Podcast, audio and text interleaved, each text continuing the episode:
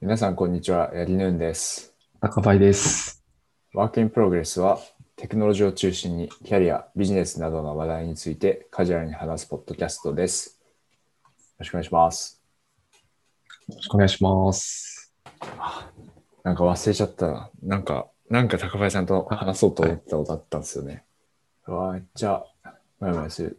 じゃあ僕が一個はおい。話をするんで、その間に思い出していただけると、あれあなんわかりでましすけど、はい。最近のニュースであの、はい。シャインマスカットの苗木をこう転売して捕まった人がいるんですけど、 知ってますか知らないです。シャインマスカットってあのちょちょっと高級なブドはウい品。種のブドウなんですけど、うんなんかそれの苗苗苗木をはホーい。ムセンターかなんかで買ってきて、はい。で、それをなんか切切って分割したのかなそれでなんかこうう、んうんフリマサイトとかで売って、はないんか。それが違法らしいんですよ。えでなんか捕まった人がいいるっていうのをニュースを見て、えこれ捕まるんだと思 って、ちょっと驚いたっていう、はい、超雑談でした。なんなかるほど種苗法っていうー、し法律があって、狩猟、狩猟、種苗ですか種苗、種とはい。種苗、法律の方ではい。種苗法えーっ、ていうのがあるらしくて、なんかそれに引っかかるらしいですね。なんで皆さん、あの、シャインマスカットとか、あとなんか、結構その品種改良してはい、作った果物とかはい、食べ物はい。はなんかこの種苗法に触れる可能性があるらしくて、え例えばいいイチゴとか、なんかそういうのも、そう、なんか簡単に転売とかしちゃいけないらしいですね。ー、えー、そうなんですね。はいなるほど。転売すると法に触れてしまう。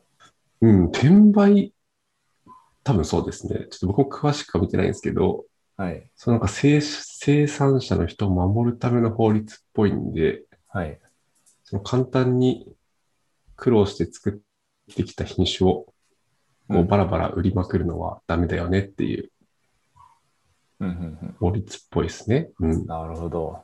興味深いではい八木すさんね。あもう気をつけてください。いやでもこれ知らないと、ね、例えば、例えばなんだ、例えばバジルって、まあバジルは折ってなのかな。バジルってあの、結構増えるんですよね。育てると。はいはい無は限い。に無限に増えるんですよ、あれって。うんうんうん。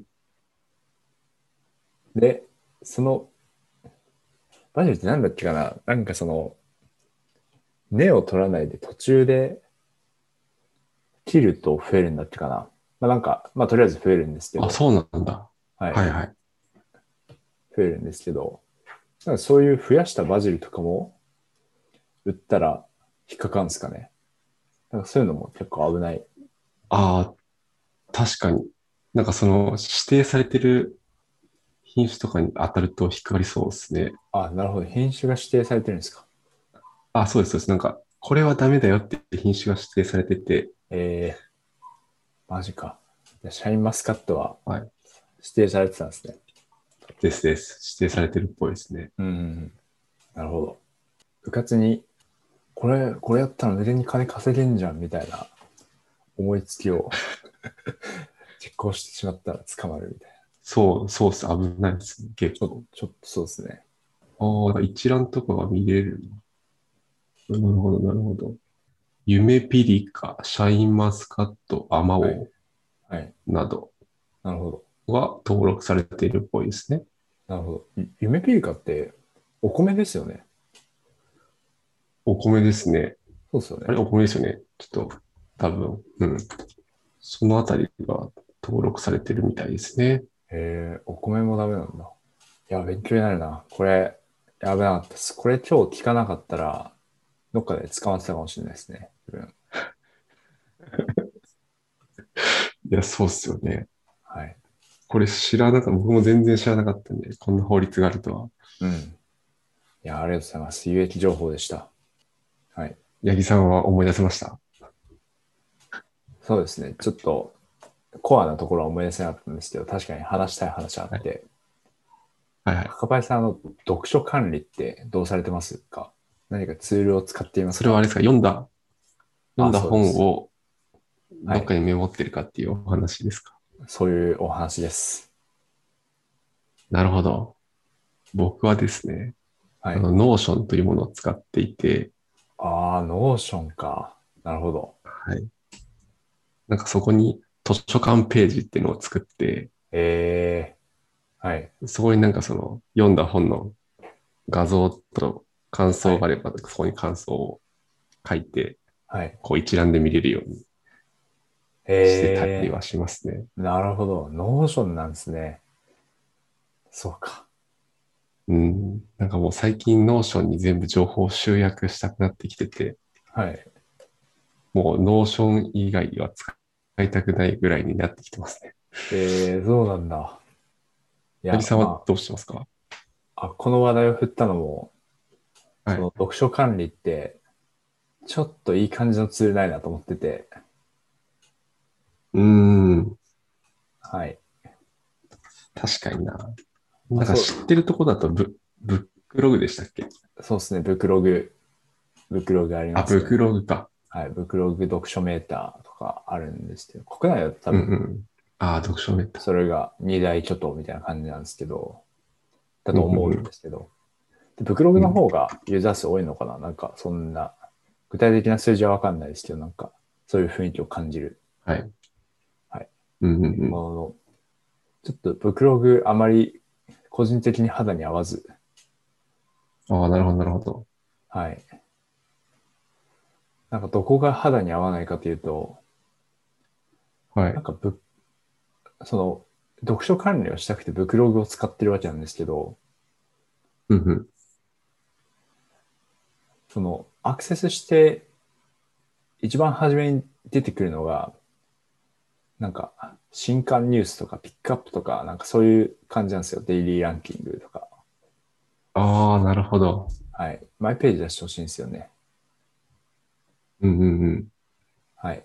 で、なんかそこの読書記録のところも、そんなに登録とかもやりやすくないんで、個人的には。うんうんうん。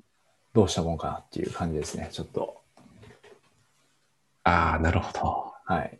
確そかうになん、ですよ起動のしたところのページが自分のマイページじゃないっていうのはちょっとあれ、あれ、痛い、痛いというか、残念ですね。そうですね、なんか、見たいのはそこなのに。そうなんですよ。結構そのプ、プッシュが強いというか、そうなんですそよ。れはあれなんですかね。新刊ニュースとか出てきて、はいそ。こからちょか変えるみたいな感じなんですかね。気になった方も。あ、そうですね、買うのと、まあ、本棚に登録ってあるんですけど。うん。ああ、なるほど、なるほど。ああ、じゃあなんかこれ読もうと思ってる本みたいなのをストックしておいて、はい。あ、そうで読すんだらそのまま感想を書くみたいな感じができるのか。そうですね。まあでなるもほどこれ使いやすいっていう人もいるかもしれないんで、ちょっと個人的な感覚ですね。うんうんうん。なのでちょっといい感じのツールねえかなって思ってたっていう感じです。なるほどなどうしよう結構いいですか僕はノーション、今のところかなりはい。いいですね。まあ、何がいいかっていうと、はい。僕結構なんだろう、そのブックマークとかも、全部、部ノーションにまとめてるんですよ、え最近。ー、ブックマークって何ですかあの、普な通んだのろウう気になェブ。った記事とか、はい。なるほど。あ、ですです、ウェブのブックマークですね。気になった記事とか、はい。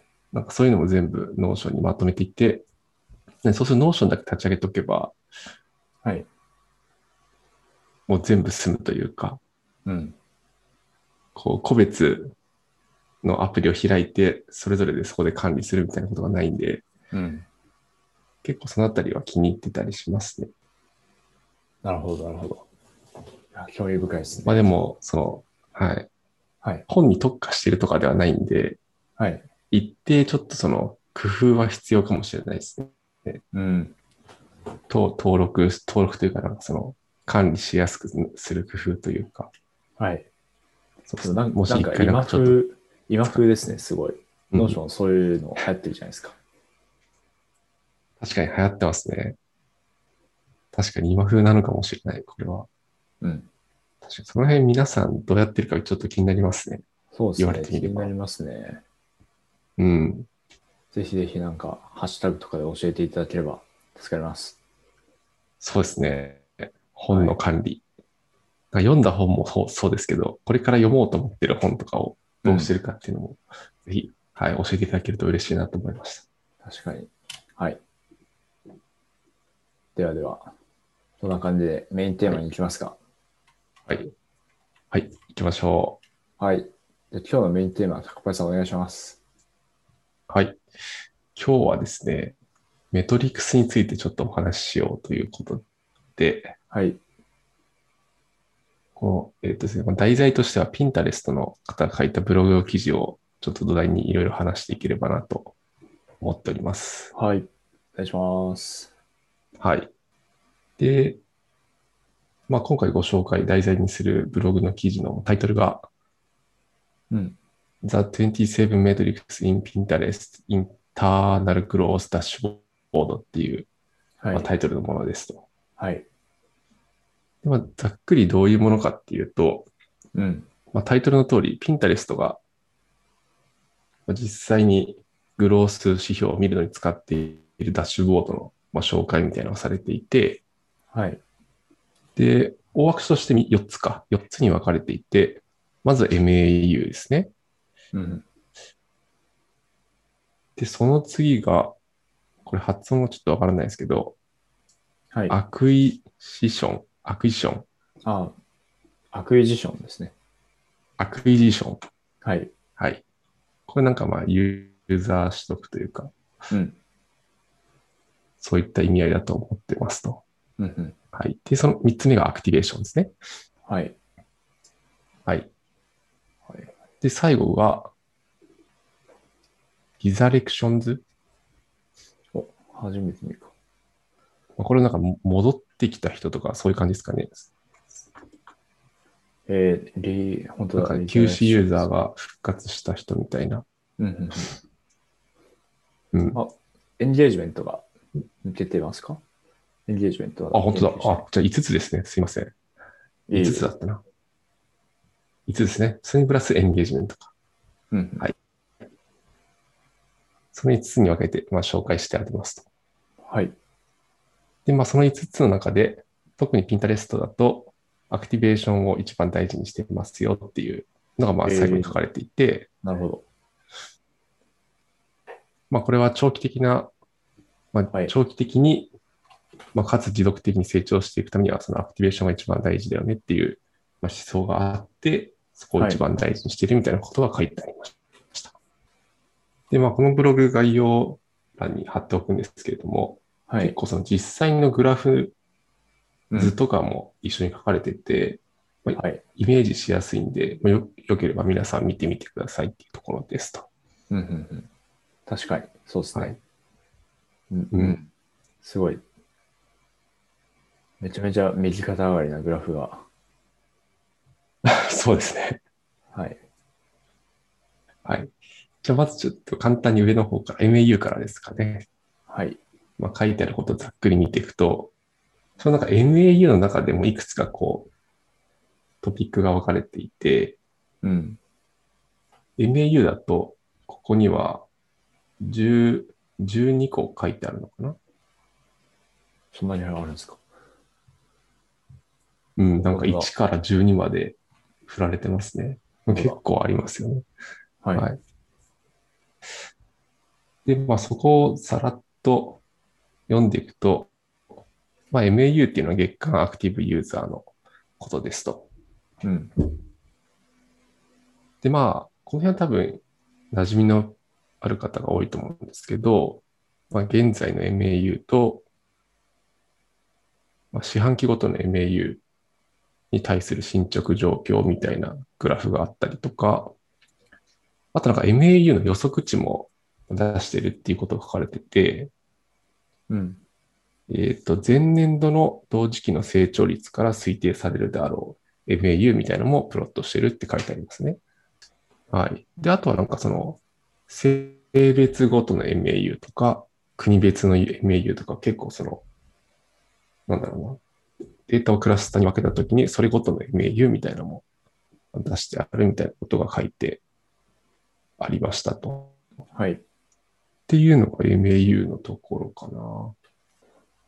えー MAU by country ってあるのが、グローバルなサービス感があっていいですね。いや、そうですね。はい。国別の MAU。うん。えそうですね。グラフになってるところ。うん。よかったかな。あとなんかこの MAU アカウンティングっていうーはい。のがまあ6番目のところに書いてあるんですけど、はい。まあこれなんだろうな。その MAU の増加に最も貢献している要因っていうのをまあ探すためのメトリックスですってことが書かれてて、はい。で、これ、具体的に何がプロットされてるかっていうと、まあ、単純なそのサインアップ数うんっ。ていうのだったりとか、あとはあのその復活数、一回やめちゃったけど、まだ戻ってきたユーザー数とか、うん。あとはゆ解約したユーザーの解約、解約したユーザーの数とか、うん。うん。あと新規ユーザーの解約数みたいなのをこう分けて書いてあって、はまあい。これを見ることによって、なんか MAU にその寄与してる数値っていうのは何なのかみたいなところを探ろうとしてるダッシュボードっぽいですね。えー、なるほど。なるほど。これを見ると、めちゃめちゃ復帰数が多く見える。確かに。すごいですね。こんな復帰あるんですね。うん。えー、まあなるほど。まあでも、そうか。休眠って言っても、休眠の定義によるんで、ちょっと緩めな定義かもしれない。そうですね。うん。その定義はなんか書いてなかった気もするんですけど、まあなんかそういう感じで分けてみてますっていうのが、はい。うんうん、なるほどです。 MAU のところでしたね。うん。はいありがとうございます。で、次に行くと、次はアクイジションのところですね。はい。まあ、まあユーザー、ユーザー取得とか、まあそういった意味合いだと思うんですけど、あ、ごめんなさい。MAU は12って言いましたけど、これ6個でしたね。すいません。あ、いえいえ。確かアに。クイジションの方が、アクイジションの方が、ほぼ6個か。はい、6個に分かれていて、これなんかどういうものがあるかっていうと、合計サインアップ数とか、うんえーまあ登録者数とか、あとはどっから登録したか、リファラー別の登録者数とか、まあそういったことをダッシュボードに反映してますよっていうことが書かれてますね。これリファラータイプのプロットがあるんですけど、紫色が一番多く見るんですけど、この紫が何かっていうのはちょっとマスクされててわからないんで、うん。なんなんだかちょっとこれ気になりますね。紫なんなのか。そうですね。なんだろう。なんですかね。まあ、ダイレクト、あ、何があるんだろうな。ダイレクトっていうのかな。うんうんうん。でまあ普通に、も確かにそれが一番多いかはい。あとなんか赤がどっかの地点からポンって跳ねてるのもちょっと気になりますね。ら。確かに。はい。なんかの施策を打って伸びたみたいな感じなんですかね、ここは。いやー、どうなんですかね。なんか、キャンペーン系だったら元に戻りそうな感じはするんですけど、ずっと確か上がってるんで、うん。うんうん。何かめちゃめちゃ効果がある施策を打ったんでしょう、多分。確かに確かに。っえーははいい、ていうのがアクイジションのところですね。で、次がアクティベーションに移っていって、まあ、ここはピンタレストが一番大事にしているっていうだけあって、項目がですね、これいくつあるんだ ?9 個、10個ぐらいあるのかな、まあ、?10 個ぐらい見てる指標がありますと。はい。で、上からちょっと行くとですね、まあ、最初に書かれているのが、まあ、全体のアクティブ率みたいな形で、ここでは 1D7S という、まあ、単語が使われていて、はい。これ何かっていうと、サインアップ後の1週間以内に1回以上訪問し、再訪したユーザーかなを表す言葉として、この 1D7S っていうのを Pinterest で使ってるらしいですと。はい。なるなほんでど。まあ、これが多分一番上に書かれてるんで結構重要な指標なのかなと思ったり、うんうん。うん。まあ、これで全体のアクティブ率を見てますよっていうはい。ところですね。はい。なるほど。で、あと書かれてるのは、まあ最初の MAU と同じで、こう、性別とか、まあ、そういった切り口で分けてアクティベーションを見てますよと。うんで、ここの例だと、まあ、ジェンダーなんで性別によるアクティベーションのグラフがプロットされていて、まあ、どちらかわかんないですけど、どっちかがなんかちょっと多いですね。多分男性か女性のどちらかはちょっとなるわほかどらないけど、はい。うん。で、あとはそうだなあとなんかちょっと面白いなと思ったのは、えーっと、20番に書いてある、はい。えーなんだこれは、アプリ別のサインアップ数みたいなことが、まあ、ここに書かれてて、うん。で、この指標っていうのが、その、新規で登録したユーザーのうち、はい。えっと、登録後に、登録後28日後から35日間っていう、その1週間の中で、えっと、まだその、主要なアクションっていうんですかね。例えば、ピンタレスだと、写真をピンに入れるみたいな、確か、インタラクションがあったんで、はい。まあ、そういうアクションを行っているユーザーの割合みたいなのを見てるみたいなことが書かれていて、うんうん。なんかここは結構、なんだろう、今僕、あんまりこういう数値見てなかったりするんで、はい。なんか見てみるのはちょっと面白いなと思ったところではありますね。多分何らかの、まあ、いろいろな経験から、この28日後から35日っていう1週間を見るとうん。いいいいっていうのが多分ピンタレストの中では定義されてると思うんですけど、はい。うん。個人的になんかこの辺はすごい参考になるなと思いましたね。あとはまあ最後に書かれてる、まあ、似たような指標なんですけど、サインアップ後から、サインアップから35日後の WAU って書いてあるんで、これはウィークリーアクティブユーザーですかね。はい。のサインアップ数みたいなことが書かれてて、まあ、これはサイン、まあ、登録してから1ヶ月後に、えっと、利用しているユーザーの合計割合みたいな感じなのかなをまあ見てますよと。ということがなんかアクティベーションのところでは述べられてましたね。まあでも一ヶ月、そのなんだろうな、さ登録してから1ヶ月後の、その、アクションというか、どんだけアクティブになってるかっていうのは結構見られてる数値なんですかね、他社さんでも。まあいや、言いづらいところもあるかもしれないですけ ど、どうなんだろあ、でも一般的じゃないですかね。なんか多分、この28日っていう数値が4週間で、う。うんうん。だいたい、まあ1ヶ月、1ヶ月後も生存してるかどうかを測るときに、なんうんか30日だと1ヶ月でブレるじゃないですか。その1ヶ月ごとに、あの、確かに確かに。ブレるし、あと、30日だと曜日の数も、あ、曜日の数もちょっとブレるじゃないですか。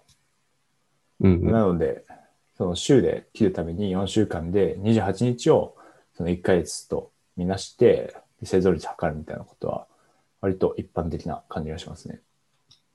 ああ、なるほど、なるほど。はい。確かに MAU を大事にするなら、この28日で見るっていうのは結構理にかなってるのか。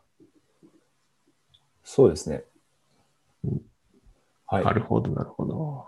うんうんうん。でもやっぱりあの、すその、ピンしてるかどうかみたいなのは、ピンタレスト特有ですよね。うんうんうん。そうですね。はい。なんか主要なアクションをしてるかどうかっていうところでいくと、うん、ただログインしてるだけじゃなくて、ピン止めとか、あと何になるんだあと、まあ、アクティブクリッカーっていう指標があるみたいなので、単純うんうにん。ピンを見てるかどうかみたいなのもあるんですかね。あ、確かに。ウィークリーアクティブ。リピナーはクリッカー。うんうん。そうっすね、そうっすね。ね個人的にこの辺は結構まあ勉強になるというか参考にできそうなことも多いなと思いました。うんうん。確かに。確かはい。で、次にエンゲージメントのところに行きますと。はいまあ、ここは3つほど書かれていて、でまず最初に書かれているのが、そのアクティブユーザーの比率っていうものを見ていますと。に。えで、それ何かっていうと、DAU と MAU とか、ー、はい。えーまた DAU と WAU みたいな感じの比率をトラッキングしてますってことが書かれていて、なるほど。うん。今、このブログではここでも結構一般的な指標とししてありますよみたいなことが書いてあるんですけど、うん。うん、なんかこういう比率を見てるみたいですね。うん。確かに、ダウマウは結構有名だと思います。ダウマウって略すんですね。ダウマウって略してるのを聞いたことがあります。ああ、なるほど、なるほど。ちょっとそう言おうから、次 から。ダウマウ。はいえー、まあそっか、これ比率を見ると何がわかるんだろう。MAU あたりの DAU ってことですよね。そうですね。まあここからは、まあ、MAU っていうのが、まあ直近まあ28日とかでアクセスがあるユーザーで、で、その直近うん28日アクセスあるユーザーが、まあ、全員来てたら1なわけじゃないですか。うんうんうん。なので、そのアプリのがどのぐらいの頻度で使われるかであったり、ああ、なるほど、なるほど。はい。確かに頻度。わかる。そうですね。うんうんうん。なんかそんなものを表している指標ですね。なるほど、なるほど。なるほどですね。あと、なんかその他に行くと、えータイプ別のメールサマリー。まあ、これなんかその送信されたメールの数とか、開封されたメールの数とか、ここで言ってるメールっていうのがちょっと何か分かってないんですけど、メール機能みたいなのがあるのかなうん、なんかそういうのの数を見てますって言ったりとか、うんうん。あとなんか開封されたプッシュの総数とか、うんまあ、そういうのをプラットフォーム別に分けて集計した数みたいなところをエンゲージメントとして見てるというふうに書かれてますと。なるほど。確かに。メールは結構 Pinterest 使ってると来ますね。うんうん。あの、お、なるほど、なるほど。なんか新しい投稿あった時メールも来るし、プッシュはちょっとオフ、オフ自分オフにしちゃってるんでわかんないですけど、メールは確かに来るなって思ってました。とま全然メールを見てないことがバレたな。 あ、あれメールそんなに見ないんですかいやーなんか、なんかフォルダ分けてあって、ここのメールはちゃんと見るみたいなことしてるんですけど、ああ、なるほど。そこに入ってないメールは基本的にははい。あんまり見るというか、開封の印をつけるために見るみたいな感じにしてるんで、なるほど、なるほど。はい。確かにまあ、じゃあ、そっか。ううん。。あ、ごめんなさい。なんでもないです。ピンタレストから来てるメールの、まあ、クリックとかを見てるってことですね、多分。な気がします。うんうんうん。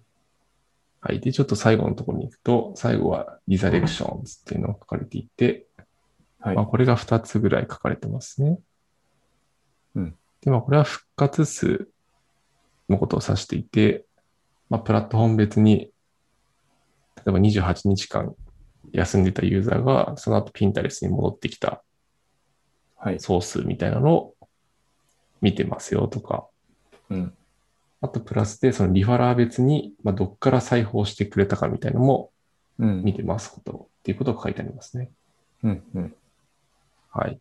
で、まあこれで終わりで、で、最後にその、まあ最初に言ったピンタレストではアクティベーションを、まあ、一番大事にしてますよってことが書かれていて、はい。で、結構そのやっぱり性別とか国とかリファラー別で見るの、セグメンテーションを分けて見るのが、まあ結構大事っていうのが書かれていて、えどういうセグメントのユーザーが Pinterest を使ってるかみたいなのを、まあ、理解して、ー、はい。で、どのセグメントがそう、なんだろう、あんまりいけてないというか、数値が伸びてないかみたいなところをウォッチングしながら、うん。まあ、いろいろ開発、機機能改善とか多分してるっぽいんで、うん。まあ、そこも大事ですよっていうことが書かれてますね、最後に。なるほという Pinterest 話でしたね。なるほど。ありがとうございます。うん、はい。そうですね。でも個人的には結構その、なんだろう、MAU を新規登録者数とか復活数とかにこう、セグメントを分けて見ているとか結構勉強になったり、うんうん。うん、ちょっと自分のところでも見てみようかなって思う、思いましたね。すごい。これを見ていて、自分はあの、前職をすごい思い出しましたね。前職に似たようなことやってた。おお、なるほど、なるほど。はい。なんかやってましたね。復帰、復帰数モニタリングとか、ああ、そうなんですね。はい。うんうんうん復。活数、そうですね。とか、やってましたね。ジェンダーで分けたり。あ、国はないんですけど、はい。うんうんうん。はい。ちゃん、まあ、前職はあのサブスクリプションサービスだったので、うんうん。そうだな、まあ、休眠じゃなくて、まあ、本当に解約っていう感じですけど、まあ、解約数モニタリングしたりとか、なんかやってましたうんね。うんうん。本当に似たようなことやってましたね。なるほど、なるほど。はい。というお話でしたね。はい。まあ、Pinterest の場合って、えっと、サブスクリプションじゃなくて、Pinterest は広告でしたっけなんか、うなるほん、どだと思いますね。なるほど。まあ、やっぱり長く使ってもらうってことが重要なんですかね。うん、はい。だと思います。なるほど。そうなってくると、なんかアクティベーションに重きが置かれているっていうのは、結構納得がいくところですね。うんうんうん。ちょっと話は変わりますけど、なんか、ピンタレストではい。その画像の一部分だけ選択して検索できる機能って、はい。これ結構有名ですか僕あん、最近知ったんですけど、本当だ。僕も知らなかったです。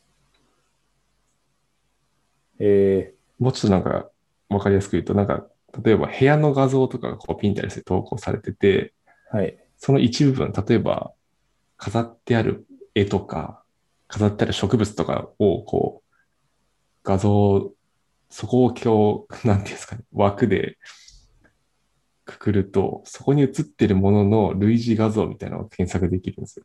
うん。これなんかすごいなって思いました。確かに。いいっすね、これ。